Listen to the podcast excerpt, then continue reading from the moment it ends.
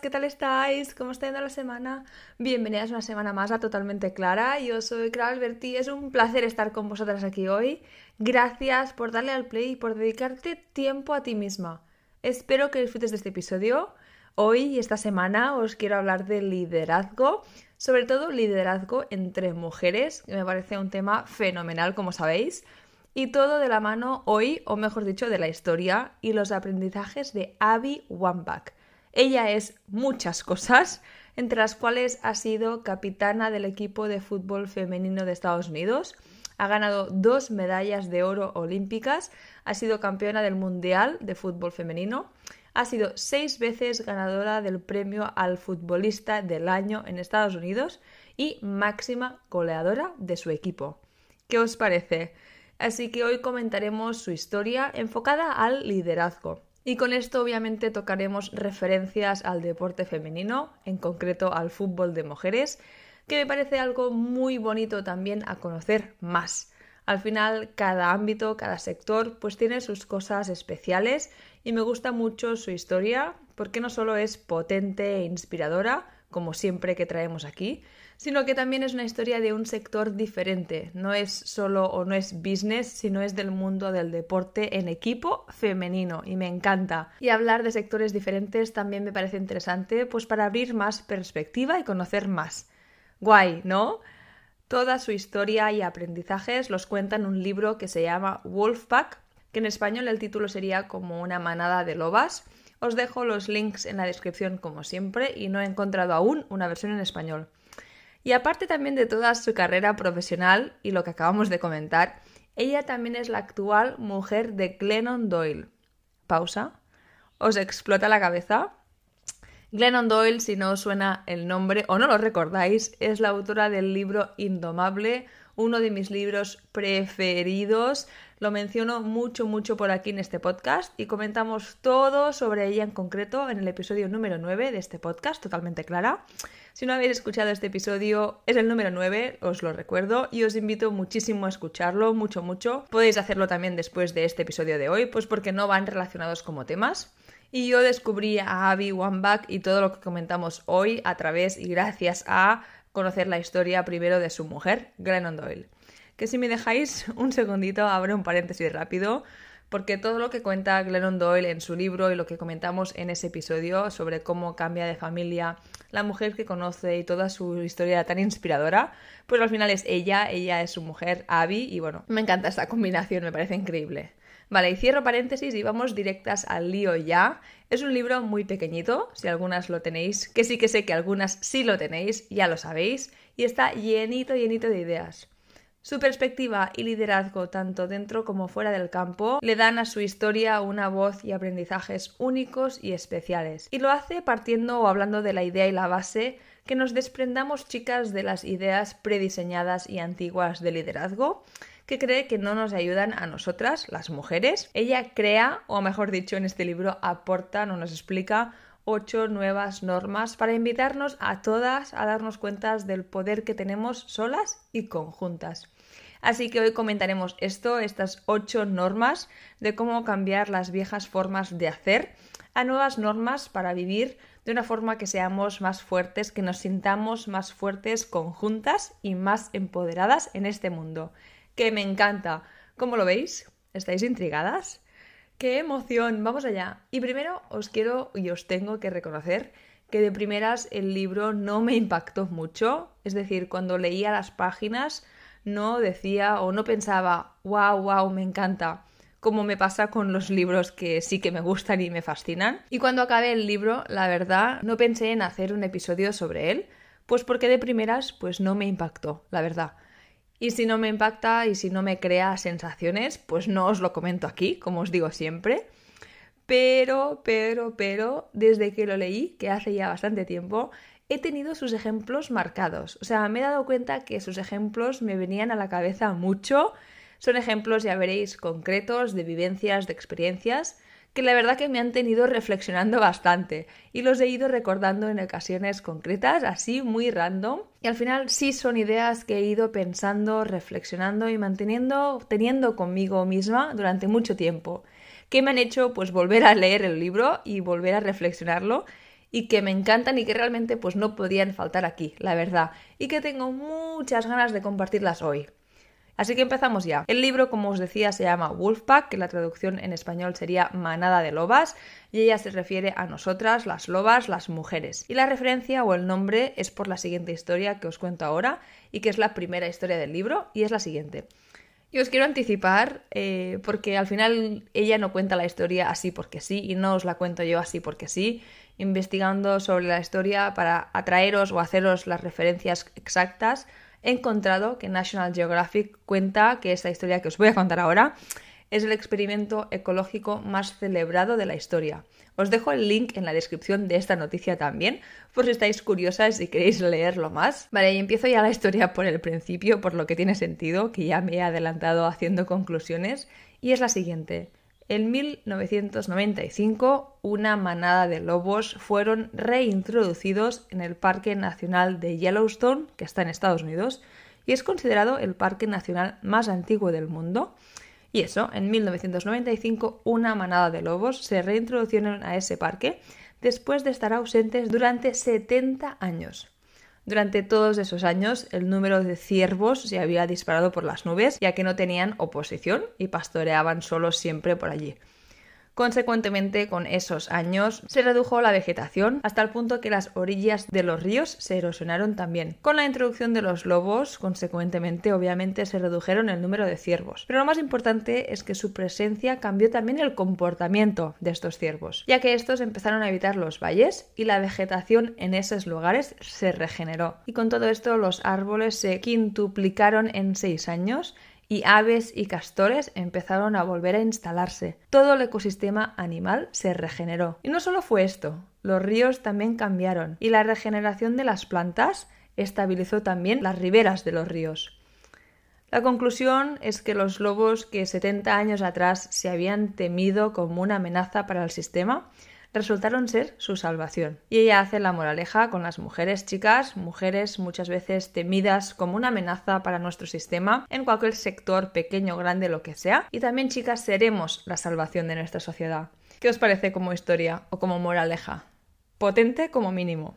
Si nos lanzamos ya al libro, ella empieza con una frase que me gusta mucho y ya sería la segunda reflexión de hoy, que dice, las viejas formas de pensar nunca nos ayudarán a construir un nuevo mundo. Y vamos directas con esto ya a la primera norma. Y veréis que todas empiezan por la norma que sería antigua, lo que ella considera la norma antigua, y la cambia a lo que sería una norma más actual, una norma que nos empodera y que nos incluye a todas.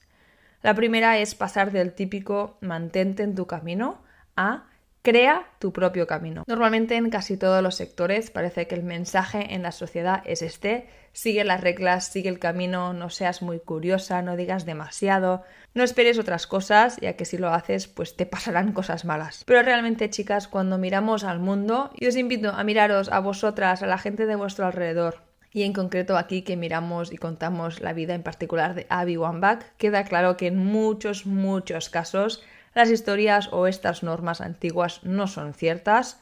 Todo lo bueno, chicas, que me ha llegado a mí, a ella. Y si miramos a las mujeres que nos rodean, en muchos casos ha sucedido cuando nos hemos atrevido a salir del camino establecido.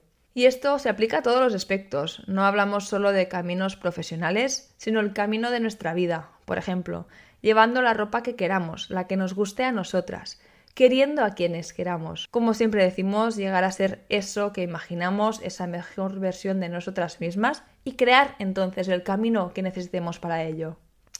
La norma número dos pasa del típico agradece lo que tienes a agradece lo que tienes y exige lo que mereces.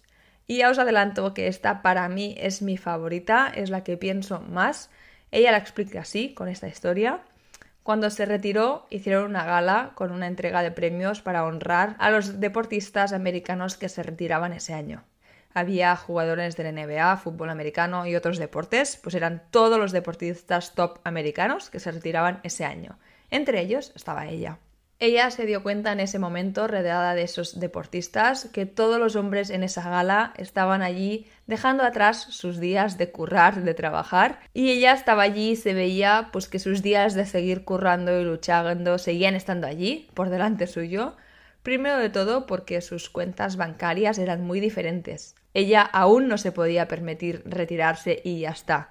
Tenía que seguir luchando y trabajando en algo para ganar dinero y seguir viviendo. Esa misma noche cuenta en el libro que le vino mucha ira con referencia a esto y se dio cuenta de esto que estamos diciendo ahora, que se pasó toda su carrera agradeciendo el mero hecho de tener la oportunidad de poder jugar, de representar a su país, agradecida de ser la mujer escogida para representar a todas las otras mujeres. El aprendizaje que ella hace es agradecida sí, chicas, pero exigir también lo que merecemos, que no nos quedemos solo en estar agradecidas y ya está. Ella dice que lo que mantiene la brecha o la diferencia en muchos casos, y entre otras cosas obviamente, es también la gratitud de las mujeres que agradecemos y ya está, y nos quedamos allí.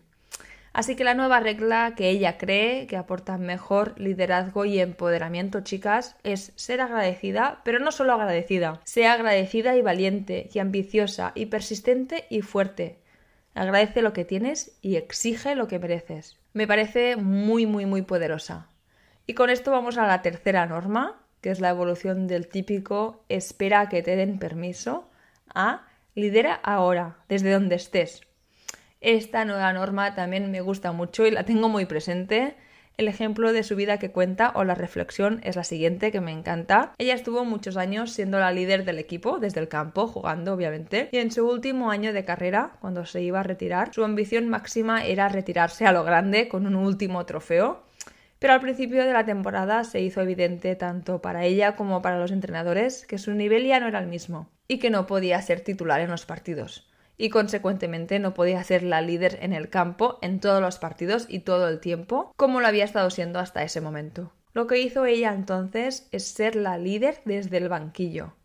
Le trajo agua a todas las chicas todo el rato, gritó todo lo que pudo, hacía todo lo que sus compañeras necesitaban y como ella las conocía tanto como parte del equipo, también podía anticipar lo que ellas necesitaban. Dice que terminaba cada partido tan cansada como si hubiera jugado. Lo daba todo en el banquillo, como si hubiera estado en el campo. Y la historia aquí es esta, chicas. En la vida, nosotras en muchos casos estaremos también en el banquillo o la situación equivalente. Obviamente nos encontraremos en posiciones similares y podremos estar decepcionadas, claro que sí, que la vida nos deje en el banquillo.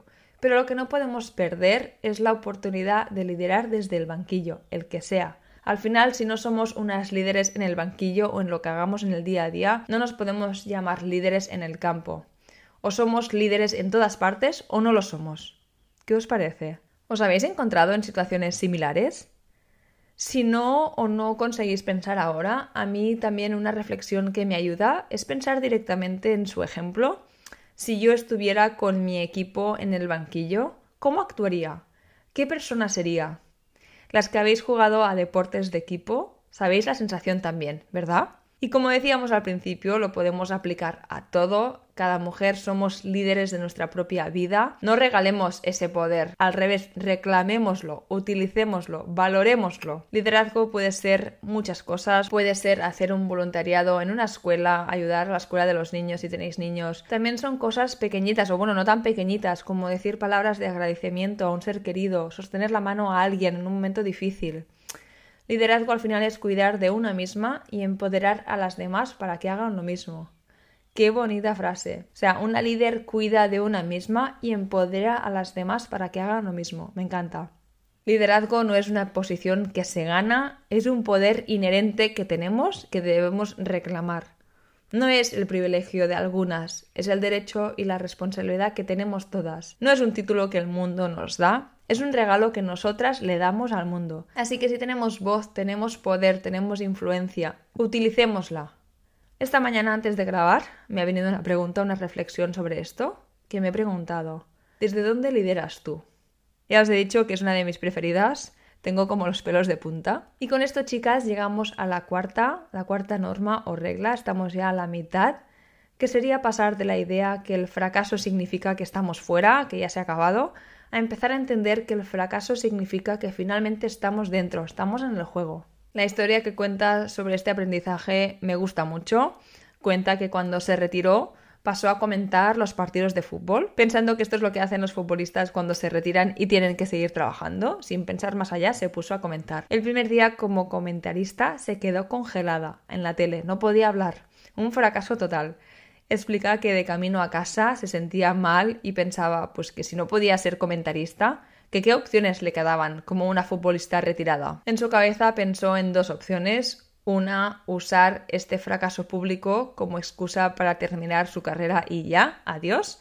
Y otra era usar o utilizar esa experiencia como información útil, que era una experiencia que estaba destinada a ser un fracaso y que debería hacer algo mejor con su vida. Unos meses después fundó su empresa de liderazgo y eso es lo que sigue haciendo a día de hoy y le encanta. Intentar hacer de comentarista no fue un fracaso que acabó con su carrera, fue algo que ayudó a su carrera, a dar un paso hacia adelante. Y la lección que saca, y cuenta otros ejemplos también, es que al final en muchos casos las mujeres aún no hemos accedido a entender este poder del fracaso. En muchos casos acostumbramos a ver el fracaso como una prueba de que siempre fuimos unas impostoras o indignas de algo. Chicas, hombres imperfectos han tenido poder y permiso para dirigir el mundo desde el principio de los tiempos. Es hora de que las mujeres imperfectas nos concedamos el permiso para unirnos a ellos. La perfección no es un requisito para el liderazgo. Hemos estado viviendo siguiendo las viejas reglas que insisten que una mujer debe ser perfecta antes de ser digna de algo y dado que nadie es perfecto, se trata de una regla estúpida, es hora ya que apliquemos una nueva norma y que empecemos a usar el fracaso como nuestro combustible. El fracaso es algo que nos empodera, que nos alimenta. Cuando vivimos con miedo a fracasar, no nos arriesgamos. Dejemos de preocuparnos por el qué pasaría si y en su lugar prometámonos a nosotras mismas que cuando fracasemos seguiremos pisando fuerte. El mundo, chicas, necesita ver más mujeres que se arriesgan, que fracasan e insisten en su derecho en quedarse, en intentarlo, en cambiar. Al final, una mujer que no se rinde nunca puede perder. Y esta me parece una frase para una camiseta o un Pinterest perfecto, ¿verdad? Vale, y seguimos, norma actualizada número 5, que es pasar del típico estar contra de las demás a estar para las demás. Ella cuenta que nunca ha marcado un gol en su vida sin recibir el pase de otra persona, que todos los goles que ha marcado, y han sido más de 200, han sido el trabajo conjunto de equipo. Y cada vez que marcaba señalaba a las personas que le habían asistido, que os digo me parece algo muy muy bonito a, a poner en práctica. Ella dice que cada vez que marquemos, en lo que sea que hayamos hecho, obviamente no tiene que ser un gol, que empecemos y que señalemos a las personas que nos hayan ayudado. Al hacer esto, chicas, amplificamos las voces de las demás, celebramos los éxitos de las demás, expresamos gratitud y damos crédito. Y cuando una de nosotras falla, la apoyamos para que se levante. El tema aquí es que como sociedad defender a otras mujeres puede ser difícil para nosotras mismas, las mujeres, porque durante mucho tiempo hemos mantenido una idea de escasez, la idea que tenemos que luchar por asientos limitados en mesas limitadas o especiales, en lugar, chicas, de realmente unirnos y construir una mesa nueva y más grande donde cabemos todas. Esta idea limitante que se ha instaurado en nuestro interior no es nuestra culpa, pero sí es nuestro deber resolverla. Y esta es una idea que ya hemos comentado en este podcast, así que tampoco me quiero extender mucho. La idea que el poder, el éxito, la alegría no son tartas, chicas. No es que un trozo más grande para una mujer significa un trozo más pequeño para otra. Es que realmente no funciona así. Así que quitémonos ya esa creencia. La nueva norma poderosa y de liderazgo es creer que el poder, el éxito, el amor, la justicia son infinitos y están destinados a ser accesibles para todas y tenemos que reclamarlos todas juntas. ¿Qué os parece? Con esto pasamos a la norma número 6, que sería cambiar la idea de jugar seguro y pasar la pelota a creer en nosotras mismas y exigir la pelota. Ella cuenta que cuando jugaba con el equipo nacional junior, cuando era más pequeña, sus héroes eran las mujeres que jugaban en la selección nacional, la, la oficial, en concreto, tenía una ídolo que era una jugadora que se llamaba Michelle Akers. Un día llegaron a hacer un partido juntas, eran las jóvenes nacionales contra las nacionales nacionales, digamos, las, las mayores.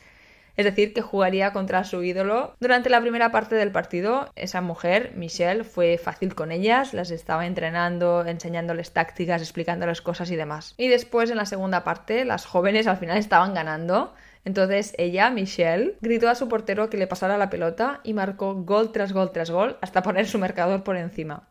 Abby dice que antes de ese partido siempre había jugado rebajando su talento, atenuando su luz, para pues no eclipsar a las demás. Pensaba que era lo más humilde, tenía miedo de mostrarse al 100%, así que hacía el 75%. Pero en ese momento y viendo esa jugadora mayor, Michelle, su ídolo, empoderarse y coger ese fuego, la chispa, ese deseo y esa creencia que podía ganar y podía lograrlo, dice que fue muy inspirador. Y es verdad, lo más inspirador es una mujer que cree en sí misma, que da al 100% y que se apropia de su grandeza, de su poder, sin pedir perdón. Y esto, chicas, también es un efecto dominó.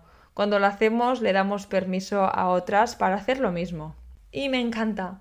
Y con esta gran reflexión acabamos los dos últimos puntos, las dos últimas normas, que son más cortitas, la séptima es cambiar de la idea del liderar con dominio y crear seguidores a liderar con humanidad y cultivar líderes. Este punto, como bien indica, va relacionado al cómo lideramos. Podemos liderar como la construcción cultural, de imposición, de superioridad, o podemos reinventar nuestras ideas sobre cómo liderar y también sobre quién puede liderar. Y no siempre es cómodo y fácil crear un entorno en el que todo el equipo se sienta seguro o valiente de decir sus cosas, expresar ideas. Al final se necesita valor por parte de todo el equipo. Los miembros nuevos tienen que sentirse cómodos para hablar y los miembros antiguos tienen que ser humildes para escuchar.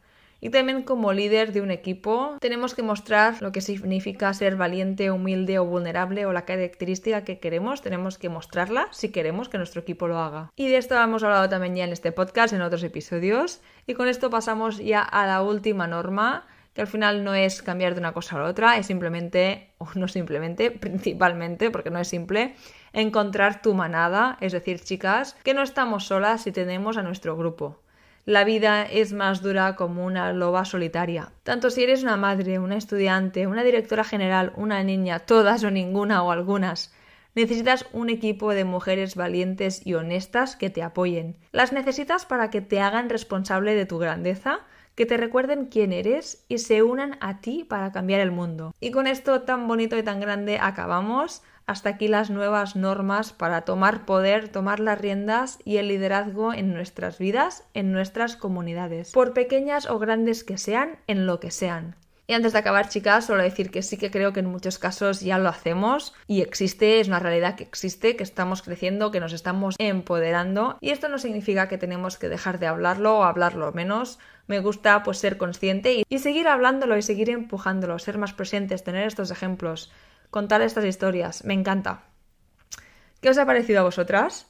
Espero que os haya gustado, como siempre, me encantaría interaccionar con vosotras, las que estéis aquí os apetezca. Me encantaría conectar con las que os interesan estos temas, encontrar y poder hablar o debatir sobre las historias detrás de ellos.